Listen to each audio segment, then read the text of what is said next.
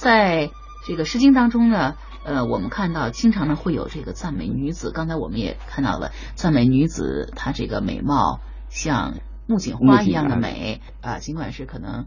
这个花期比较短，但是呢，它非常的光彩耀人啊。取其光彩耀人意啊，更多的是取其这个意思。可能短这一块的意思说的比较少。对，说到这儿呢，我们就想到在那个时候，在几千年以前哈。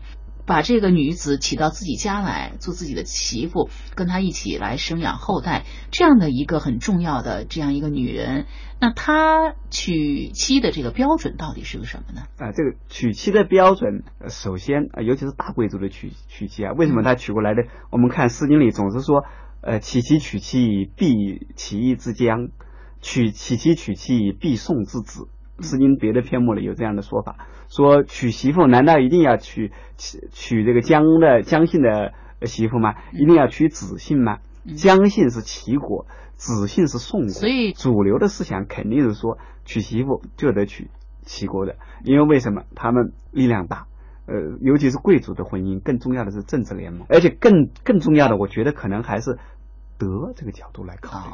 一是还是要从德这个标准，对，一是那个家世背景，而且古人认为这个家世背景往往就决定了德，呃，家世背景之后其实是德，呃，至于美貌，呃，那那个是其中应有之意，因为我们前面读这个呃魏风硕人啊，都也是讲庄姜也是那个齐国的公主，把她写的那么美，包括呃其他的写这个。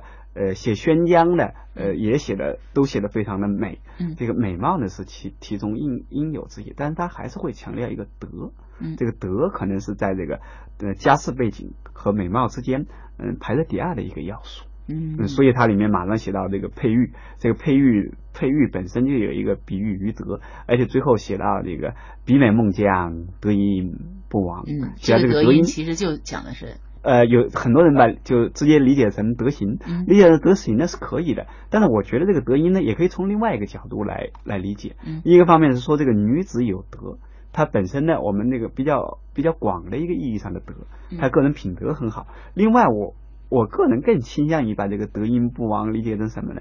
嗯，这个女子，也就是这个孟姜这位女子，嫁到郑嫁给郑国的这位主。呃，诗歌的这一篇抒情主人公嫁给他，也就是说，这个女子嫁给我，她对我来说是一种德。因为中国古人跟跟现代或者跟西方的感感觉是不一样的，对夫妻的感情的判断。嗯，因为中国古人呃用用的最多的一个字是恩，说一日夫妻百日恩，百日夫妻似海深。他讲这个恩，恩就是德，这个德音不亡，我觉得可以有两层意思，一是说他。呃，女方本身的品德很好。另外呢，呃，这个女方，嗯，从男方谦虚的来说啊，说你下嫁到从齐国下嫁到郑国来说，对我是一种恩德。关雎，关关雎鸠，在河之洲。窈窕淑女，君子好逑。参差荇菜，左右流之。窈窕淑女，寤寐求之。求之不得，寤寐思服。悠哉悠哉，辗转反侧。参差荇菜，左右采之。窈窕淑女，琴瑟友之。参差荇菜。左右芼之，窈窕淑女，钟鼓乐之。